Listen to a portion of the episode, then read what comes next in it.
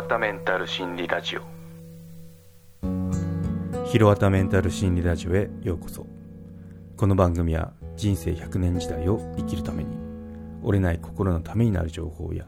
心理学で語られている法則などを紹介する番組です。人生は短距離走ではなくマラソン。途中で燃え尽きないで遠くまでたどり着く生き方のヒントになれればなと思います。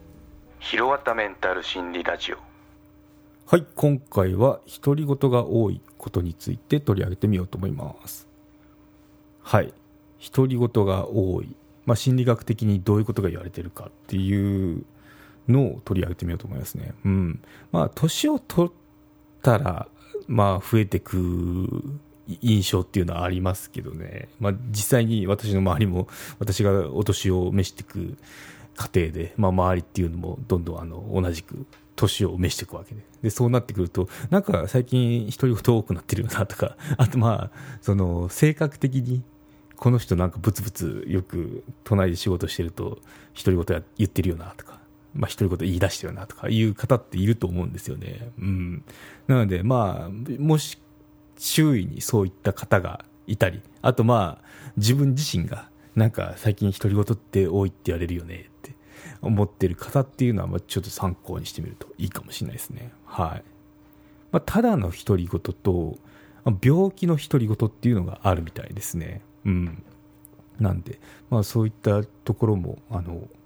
今回は、あ、そうなんだって思ってくれるといいと思うんですけどね。はい。まあ、テレビを見て、まあ、画面の人にこう突っ込み入れたりとか、あとはなオフィスで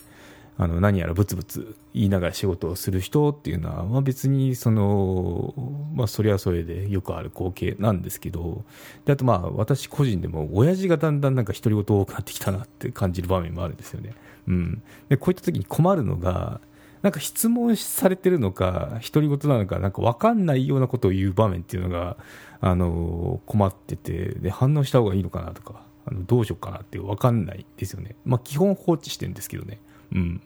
なんでまあそれがいいのか悪いのかっていうのも今回あの分かると思いますね、うん、じゃあそもそも人はなぜ独り言を言うのかですね、うん、まあ結論から言うと独り言にはなんとストレスを解消したり考えを整理する効果があるそうです。うん、ということで、まあ、メンタル的には良いことですよね。うん、整理したりとかストレス解消にもなるよと。いうことで。でじゃあ独り言が出やすい時ってどういうことなんですかっていうのを取り上げてみると、うん。まあ、なんか強い感情がある時とかですね、まあ、びっくりしたとか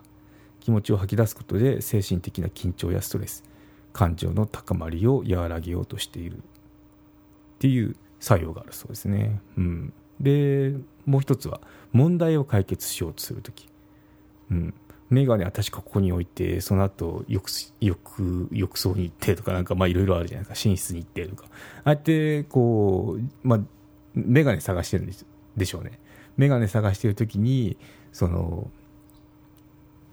どういう行動をしてったかっていうのを振り返るときにブツブツブツブツこうやってあの言う場面っていうのもあのありますよね。うん、なんで考えをまとめてつぶやくことで不安感や不快感が和らぎ心理的なバランスが回復しますよということで。うんで独り言が多いのは、まあ、人と話す機会が少ない人がなりやすそうなりやすいようですね。うん、一人暮らしの長い人や人と話す機会が少ない人は独り言が多い傾向がありますよということが言われてますね。はい、でもう一つが感受性や想像力が高い人感情や感覚が敏感に反応し思わず言葉に出てしまうっていうことですね。うんまあ、周囲を見てもあああの人ってそうだよなとか思いますね。うんはい、で3番目ストレスを抱えている人っていうのも強いショックを受けた時言葉にすることで再認識し精神的に落ち着こうとしているためにその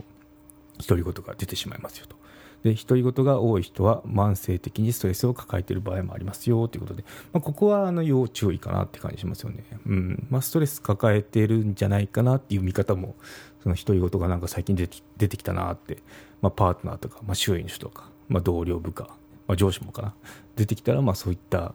風にも見れるようですね。うん。で、まあ、困ったのがさっきのうちのその親父の例でもあったんですけど、まあ、なんかこうぶつぶつ一人で言ってる分にはいいんですけどなんかこれ質問なのかなとかなんかこう反応した方がいいのかなっていう時とかあとまあうるせえなって単純に思った時っていうのはまあやめてもらいたいですよね独り言、まあ、やめてもらうにはどうすることがいいのかっていうと、まあ、対処療法的なんですけど、まあ、とにかくやめてもらうっていうことを繰り返すと自然と独り言が減ることが期待できるって言われてるですよね。うん、どういうことかっていうと、まあ、その独り言に反応するとかこっちが。うんで、まあ、別の話で割り込むとかいうのがありますね。うん、なんで、まあ、独り言言ってる人ってあの無意識で出てると思うんですよね。なんで、まあ、そこにその反応するとか言ったら、あ今、独り言言ってたんだっていうのいう気づきですね、気づきになるんじゃないかなって思いますね。うん、そうなので、まあ、私もよくその会社で 部下でいたんですよね、独り言をぶつぶつ言ってるその、まあ、年上部下だったんですけど、いたときにあの、すみません、何々さん、心の声、漏れてますよっていうふうに言って、あ、すいませんとか、あの、いうことを繰り返しましたね。うん。なんで、まあ、別にその困るからやめてくれって面と向かってその言わなきゃいけないほどひどくはなかったんで、まあ、そんな感じで心の声燃えてますよって、まあ、冗談半分冗談って感じであの和気あいあいとやってましたけどね。うんそうあとまあちょっと取り上げたいのが子供の場合ですね子供の場合ってよくなんかブツブツ遊びながら言ってるじゃないですかあれっていうのはあの発達段階の一つでその言葉を使った思考を身につけるプロセスと考えられてるみたいですね。うん、なんで、まあ、その言葉を覚えるために、まあ、ブツブツ言ってその、まあ、その日本語だったら日本語をこう覚えてるわけですよね。で実際に口に出してその、まあ、口も鍛えてるとかそういったことがあの期待できるみたいなんですよね。なんでこれ応用すると英会話とかまあ、大人になってから英会話取得したいなとかいう場面ってビジネスパーソンってあると思うんですけどそういう時も、まあ、ブツブツ英語でつぶやいていくと、まあ、その語学習得できるなって、まあ、実際その学生だったから大学の時になんかブツブツ言ってるやつがいてで英語で喋ったんですよその人が。っていう人はやっぱ上達してましたもんね英語、うん、なのであの応用するとそういうことができるかなって感じですね。うん。まあ、その迷惑にかかんない、迷惑にならないあの程度でっていう前置きは必要ですけどね、うん、なんでまあそういった感じでその語学習得っていうのにも使える。のが独り言かもしれないですね。はい、ということでですね。で気をつけたいことですね。気をつけたいことで言うとまあ、なんかそうストレスも解消なる独り言なんですけど、まあ、その内容をちょっとしっかり聞かないと分かんないんですけどなんか周囲と関係なく誰かと話してるような独り言の場合って要注意で、まあ、どういうことかっていうと統合失調症の可能性があるらしいんですよね。なんで幻聴が聞こえたり妄想とかいう場面があるので、まあ、その本人として誰かと話をしてるんですよ。でも周囲から見ると独り言に聞こえる。こういう時はまあ気をつけてあの様子を見た方がいいですよねってことが言われてますね。まあ、統合失調症っていうとなんかおどろおどろしいですけど、まあ、結構あの100人に1名弱の割合で出る精神疾患なので頻度はそんな低くない病気って言われてますね。うん、でまあ病気である自覚もないので発見が遅れることもあるので、まあ、そのあれ？おかしくね？って思ったらその独り言とかで内容で独り言の内容でその時はあの、まあ、注意してみるとその早期発見にもなったりするのでいいかもしれないですね、うん。まあ、有名なのがその1982年でしたっけ？羽田沖のその逆噴射事件ありましてね事件事件というか事故ですね、うん、そう。飛んでる最中その逆噴射をしたのでその墜落してしまったっていう飛行機の事故があるんですけど。で機長がその統合失調症。昔でいうとその精神分裂病ですね。だったって言われてますね、うん、なので。まあそのそうですね。注意したい病気ですね。はい。はいということでまとめに入ると、まあ、独り言というのは不快感や不安感。を和らげ心理的なバランスを回復する作用がありますよということで、まあ、メンタル的にもいい作用があるよということなんですけど。まあでもその限度を超えてしまうと周囲の人にとってはその、まあ、雑音であったり困ったちゃんだよねっていう風になってしまうので気をつけなきゃいけないですよっていうのはありますね。じゃあその周囲の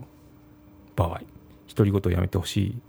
時にはその対処療法的に、まあ、繰り返してやめてもらうように仕向けるっていうのが有効ですよということが言ってますね、まあ、その独り言に対して返答してみたりとかあとも別の話題で割り込んでみたりとか、まあ、そのきっと無意識で独り言を言ってるのでその意識してもらうっていうのが有効かなって感じですね、まあ、私の例で言うとその心の声聞こえてますよっていうふうにその言ってで相手に相手がこうなんか恥ずかしいなって思ってもらうと言わないように頑張ろうっていうふうになるのでそういうふうにやってましたね、はい、あとま注意したいのがその何かと喋ってるぞ一人でっていうようなパターンだったら統合失調症の可能性もあるので内容には要注意ですよということですね。うんはい、ということで今回は独り言について話をしてみました。はい、ではまた。有料チャンネルのご案内をいたします。有料版チャンネル「ひろわたメンタル心理ラジオプレミアム」を Apple Podcast で配信中。有料会員はエピソード全編を聞くことができます。また有料会員のみのエピソードも用意しております。ご登録して応援いただけると励みになりますのでどうぞよろしくお願いいたします。